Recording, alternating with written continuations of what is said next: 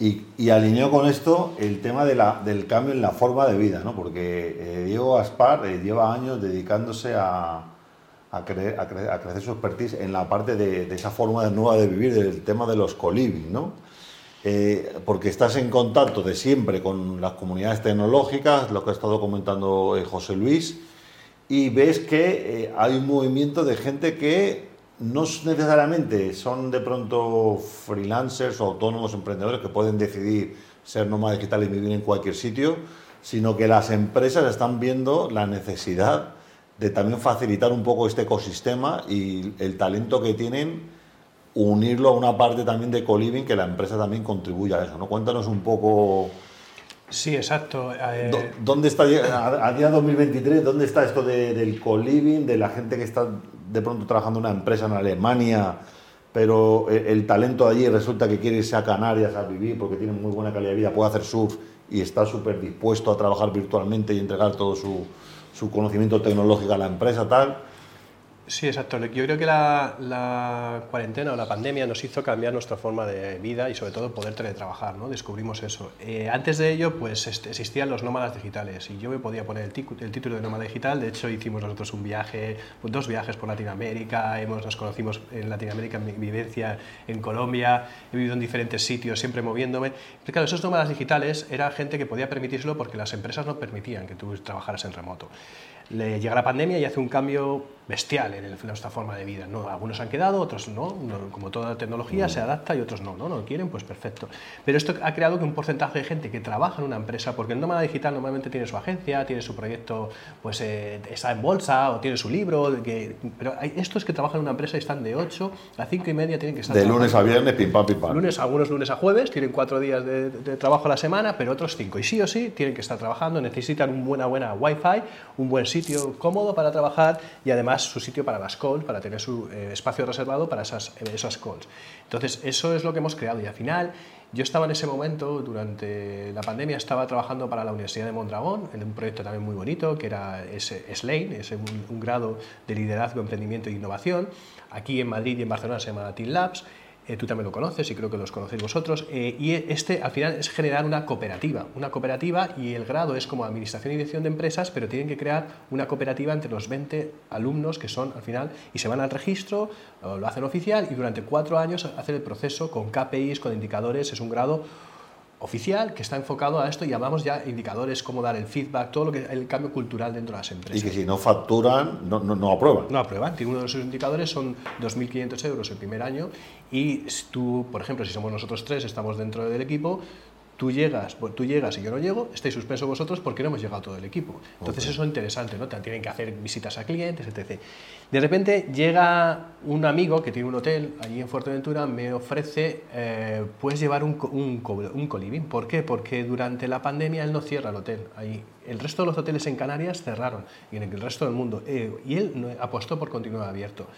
Para Canarias es muy doloroso eso porque durante la temporada baja eh, Baleares tal, cierran, pero Canarias no, mantiene abierto. Y él dijo, bueno, apuesto por ello y se le llenó de gente que escapando muchísimo, sobre todo alemanes, y fueron para allá. ¿no? ¿Qué decidió? Dijo, bueno, pues voy a quitar tres de las habitaciones y voy a montar un coworking y una, y una mm, cocina. Su hotel tradicional transformó parte. Exacto, porque normalmente los co-living, que ya llevan algunos tiemp- algún tiempo, es en una pequeña villa, en un chalet, en una torre de 5, 6, 10 Sí, habitaciones. tipo Big Brother, ¿no? Tipo Sí. una casa así. Y estos son 200 habitaciones y 25 de ellas dedicadas solo para el co-living. Ok. Claro, cuando descubro, y creo que es muy importante aquí, como José Luis menciona, son comunidades al final y tiene que ver mucho con las cooperativas. Tiene que ver al final, la comunidad es una, una serie de personas que no solo, ¿por qué no se van a un Airbnb? Si hacen, les dejan su empresa trabajar en remoto, se pueden ir a un Airbnb. La diferencia que nosotros tenemos es que tenemos una comunidad, que se sienten involucrados en la comunidad, con una serie de valores, que es muy importante, que lo habéis mencionado, los valores al final de las comunidades, la misión, la visión, la- los valores, y esos valores, tú eres de una comunidad, eres de, tu equipo de fútbol porque son tus valores y son los valores de tu barrio, los valores, eh, y, eso eh, puede ser en una comunidad como la que tiene José Luis, una comunidad que la, como la que tengo yo, y al final lo que haces es eh, gestionar eso y sentirse parte y desarrollo. Entonces, ya no solo es eh, poder trabajar en un espacio de oficina. El espacio físico, sino que... También el antes y después y la, cómo esa comunidad, cuando se van de la comunidad, del espacio donde están, cómo luego tienen que también estar conectados y esa comunidad sigue creciendo ¿no? Mm. y siguen con esos valores. Y creo que, por ejemplo, eh, la apuesta muy grande que tuvo el hotel es poner una cocina, porque una cocina dentro de un hotel significa transformarse en un hostel y así se para atrás. Pero si es que si no pusieran la, la, la, cocina, es donde se cena. Donde cenas es donde tú hablas de todo. la gente habla. Donde está pasando todo lo que es la comunidad. Después del trabajo es donde tú, tú llegas a tu casa, tu familia, tu, tu, tu eh, piso compartido, es donde estás hablando con la gente, es donde tú te generas y empiezas a generar. Y dentro de este hay una metodología, y esta metodología, por ejemplo, nosotros los lunes, eh, que es la, eh, la de, llamamos Family Meeting, hacemos un evento en donde hacemos esa cena y hablamos entre nosotros, y entonces nos damos feedback. Y, la comunidad no hay que liderarla, se lidera ya sola, te lo estaba comentando José Luis. Entonces, eso es lo bonito. Nosotros intercambiamos, hacemos mastermind muy parecidos a los que hacéis vosotros, que es al final, pues coachearse entre la comunidad. Claro, eh, estas, estas, estas, dinámicas, que de, muchas estaban en Mondragón, la creación de cooperativas, esas nuevas cooperativas, se trasladan a una comunidad y anda, si es lo mismo casi, pero se están llamando de otra manera. ¿no? Y creo que es muy importante y que eh, el presente y el futuro está dentro de las comunidades y las comunidades al final es algo que te vincula como tus valores eh, dentro de unos valores que tienen que ver dentro de esa comunidad y lo importante es generar ese eh, y generar que haya interacción entre, esas, entre las personas y el networking. Es igual ¿qué estoy haciendo? A lo mejor no estoy sacando rentabilidad de esto, no, pero estás creando una comunidad y la comunidad te va a salir muchísimas cosas detrás. O sea, va, a crear networking, va a crear eh, eh, eh, trabajos, va hay un montón de cosas, ¿no? Y sobre todo se ve también el desarrollo personal, ¿no? Como las personas que no lo veíamos en un principio se sienten agradecidas, se sienten vinculadas a otro tipo de personas que tienen su algo de similitud en, la, en su forma de vida y entonces eso es un desarrollo personal y conexiones internacionales, que es algo increíble. ¿no? Y, lo, y lo bonito además es que nos ha pasado bueno, muchos años ¿no? que hemos ido a, a, Avilés, ¿no? ¿Dónde se llamaba? ¿Cómo se llama? A Salinas. A Salinas, eh, que cogíamos un... ¿Cuánta gente que había? 40 personas, 30, 40 personas en, un, en una casa, pues como de Fuerteventura, una casa enorme de surfers. Llegábamos allí y teníamos, pues eso, lo típico para divertirte, ir a la playa, barbacoa, pero luego había un momento que es Va, va, a hablar eh, Monse una hora eh, sobre, sobre el tema de nutrición y tal. Y, y, nos sentábamos todos a escucharla, ¿no? Y era lo bonito, ¿no? Que ese conocimiento de, son gente que dice, joder, este, habría que pagar para tomarse un café con este, ¿no? De lo que te va a contar, porque yo, te va a aportar. Yo creo que las comunidades eh, se están, eh, están creciendo muy rápido de forma digital, pero necesitan verse física, físicamente. Y también otra cosa de lo que ha dicho Diego, todo el mundo ahora quiere llevar a los pueblos, ¿no? los programadores, etcétera, pero un programador no se va a ir allí si no tiene una comunidad con la que estar. A la España vacía, a aislarse no va a ir. De hecho, yo estuve, se lo contaba a Diego, que yo estuve en Fuerteventura hace 10 años y me volví a los 6 meses porque me di cuenta que me gustaba más la innovación que el surf, ¿no? Y entonces, ¿qué ocurre? Que tú necesitas, probablemente ahora me hubiera quedado más tiempo sabiendo que había, había colibis donde había gente que le gustaba el marketing online, el SEO, el etcétera, ¿no? Y, tienes más cosas en común con ellos, ¿no? Entonces sí es muy curioso y creo que, que también todo esto del teletrabajo la gente... yo siento que soy un poco avanzado con estos problemas porque he sido muy eh, freestyle ¿no? en el mundo de digital y pero la gente ahora está teletrabajando desde casa, pero un día dirá, jolí, quiero, se, se dará cuenta de que necesita tener personas al lado también, ¿no? Total. Y luego una cosa muy importante que a mí me parece genial cómo lo trabajas tú, Diego, que, que tú, digamos, te aseguras de que haya un contacto permanente con la comunidad local, con quien está allí ya. Sí, porque... Esto, y esto es bien importante. Y yo siempre que he, estado en, en, Fuerteventura y tal, y, bueno, cuando fuimos a Perú, Colombia, Ecuador, tal, siempre, siempre hay un contacto local y ese contacto se, se prioriza absolutamente, ¿no? Que, que, no llegue y diga, ah, se meten unos hippies aquí en un círculo cerrado, están al lado de un pueblo y solo van a comprar agua y a comprar ya sea gasolina, no, sino que te integres. ¿no? somos parte, esto al final, trabajar en remoto, eh, Airbnb es parte de una gentrificación y la gentrificación al final duele a los locales ¿no? en, en, alguna parte. Nosotros en la isla tenemos bastantes retos, que uno de los retos, por ejemplo, es que es el desierto, el agua, el uso del agua. No todo el mundo es consciente, sobre todo un turista a lo mejor se ducha dos veces al día y es que algo que de repente un local dice que ¿por qué estás lavando el coche? Porque para él no entiende que el agua era una necesidad muy fuerte hace 40 años, una desalinadora cambia ese, ese concepto.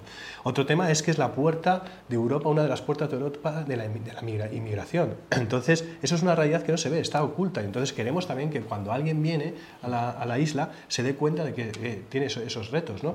Y un reto grandísimo es que están subiendo los precios a una velocidad grandísima. Se quejan ellos mismos, ¿no? los remote workers dicen, es que hace un año era mucho más barato. Y entonces les dice, si te das cuenta que un local, un chaval de 20 años, de 18, que quiere independizarse, no puede hacerlo porque tú estás ocupando un espacio que es muchísimo más y con un salario potente de tecnología. Exacto, invitamos a estos, a estos players o, por ejemplo, eh, los propios locales, los jóvenes locales, para, eso ya era antes, para poder desarrollarse se tienen que ir a Las Palmas, a la universidad, o a Tenerife, o se vienen a la península, y eso es un, para eso, no, eso es, dentro de una familia es doloroso, aunque hay ayudas, es doloroso, es muy doloroso y no todo el mundo hace. Entonces, ¿por qué no pueden estos jóvenes, se les forma para poder teletrabajar para las empresas que existen en, Europa, que lo que vienen los demás, pues que ellos puedan hacerlo. Entonces estamos intentando conectar, estamos haciendo hackatones ahora mismo, lo llamamos hackatones, pero es retos de las, eh, de las organizaciones locales, proponen y ponen el reto y lo que, lo que hacemos es juntar a los jóvenes con los remote workers, y entre ellos que ideen y eh, solucionen para ese reto local. Entonces, esto está haciendo que integramos entre ellos, ven la realidad, los locales ven la realidad de lo que es un teletrabajador, los teletrabajadores se dan cuenta de los retos eh, que tiene la isla o del sitio donde están y dejan huella, porque tienen ese talento que pueden aportar para, para el, el espacio. Si no, volvemos a ser un Airbnb, si no somos una burbuja de gente que se lo pasa muy bien y no, y no hay una conexión con, con la, realidad. Una de las cosas que hacemos con la comunidad que nosotros es impacto social y relacionado con otras comunidades, porque si no son, son burbujas que, que no, opacas que no, se, no entran entre ellos. Entonces no nos, no nos importa irnos con otros co-living, hablar y entre ellos que se conecten la realidad social y la realidad, y la realidad de otros espacios que existen en otros sitios. Entonces somos muy, em, si no, no queremos hacer burbujas opacas, porque si no, eso somos parte de la gentrificación. No valdría. De hecho, además, una cosa muy bonita que vivimos Diego y yo con, con John fue que cuando estuvimos en Colombia en un laboratorio de innovación, se, había una gente que vino en Estados Unidos a desarrollar unas herramientas para el campo y de pronto llegaron allí y tenían que desarrollar las herramientas con, con, material de madera y que costara menos de 25 dólares, ¿te acuerdas? Sí. claro, estaban ahí los americanos rompiéndose la cabeza porque, claro, la limitación local es que no había dinero para, para hacer las herramientas, no había un presupuesto mayor. Bueno, tienes que hacer unas herramientas, acuérdate que el taller ese de madera que tenían en el Lab One en Bogotá, y, tienes que adaptarte a la realidad local. ¿no? Hay un par de fotos que yo voy a pedir a Catalina a ver si hay posibilidad de ponerlas. Eh, las dos imágenes de Diego, una de ellas eh, está relacionada con, con, el hotel que se reinventó gracias a la COVID, que salió en, la vanguardia. Bueno, pues este es un proyecto que, que Diego apoyó a, que un, hotel en medio del COVID lograra el 100% de, educación, de, ocupación. Enhorabuena por eso. Y luego, bueno, del otro proyecto, eh, que es la mejor eh, la co Community del año, Sundance. Eh, Cata es la siguiente imagen, no sé si la tienes ahí. Sí, realmente esto de aquí, cuéntanos, cuéntanos un poco. Realmente fue el disparador, ¿no? Eh, que Miguel, eh, Miguel, que es el dueño del hotel, bueno, la familia, su familia son, los dueños del hotel y él es el director o era el director en ese momento, apostó, como comentaba antes, por no cerrar el hotel.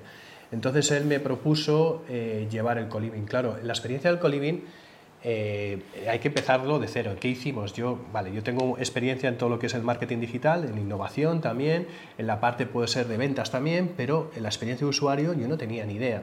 Y en hoteles no tenía ni idea tampoco de lo que era el Revenue Manager, de lo que era un PMS, que son los, hacía los, las bases de datos de los, de los hoteles. Yo no tenía ni idea de nada. Pero de esa parte sí, de la primera parte sí. Entonces lo que hicimos es juntarnos con John Ormaeche, que es el que lleva Sananco, bueno, ahora lo ha dejado, pero siete años ha estado llevando Sananco, uno de los primeros co-living que mm. existen en España y a nivel mundial.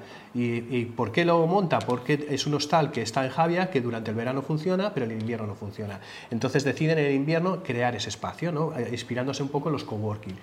Y eh, les funciona muy bien y entonces sabe cómo eh, aplicar una metodología de generación de comunidades, que es todo lo que te explicaba de todos estos, por ejemplo, de cómo hacer los mastermind, el family dinner, toda esta, todo, eh, los open hour talk, que es donde intercambiamos el que sabe SEO, el que sabe, por ejemplo, de Google Analytics, habla y así sabemos cuáles son las skills de cada uno.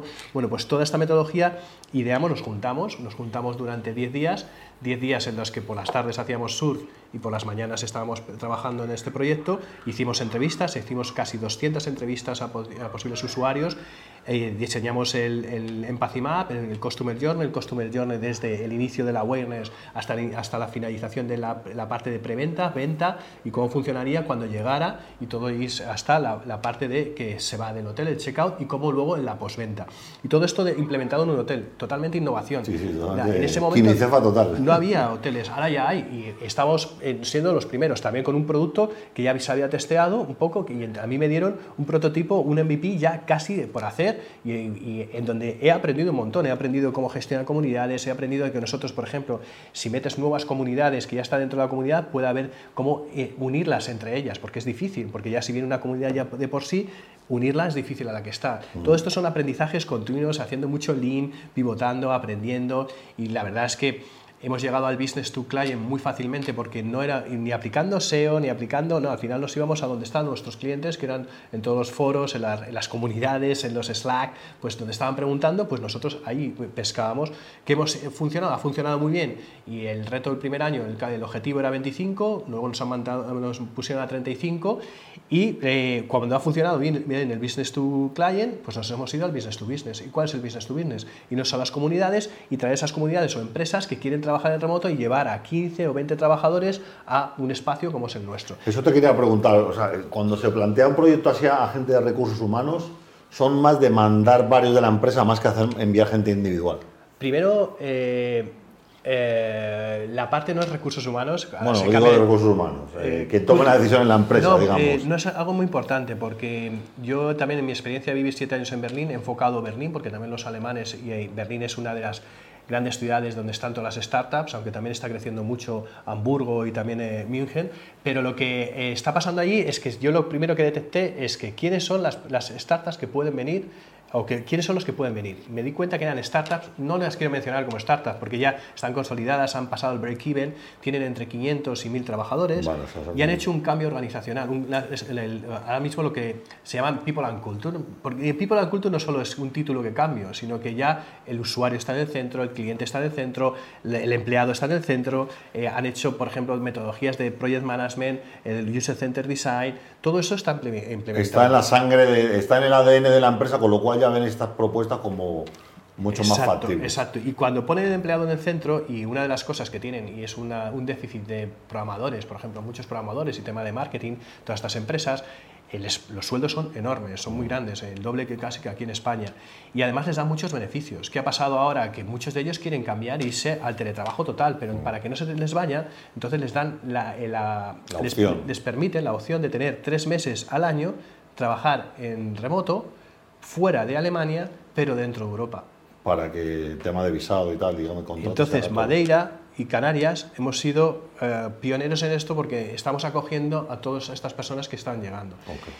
Eh, son early adopters ellos, somos nosotros, estamos innovando, estamos aprendiendo, estamos también adaptándonos con el cliente y es un momento que es para mí me encanta porque es innovación pura, en un, además en el turismo, que dentro de que cabe es algo que está un poquito, o sea, les cuesta la innovación, mm. aunque España somos innovadores, sobre todo en, en Baleares, por ejemplo, la, pulserita, todo esto viene de, Baleares porque somos muy fuertes y es una industria muy fuerte, pero la innovación está siendo mm, un, producto, un producto bestial y está siendo, estamos aprendiendo muchísimo. De hecho, ponen foco en nosotros. También eh, eh, una de las cosas que estoy viendo es que eh, es algo tan nuevo que es fácil llegar y hacerse un hueco.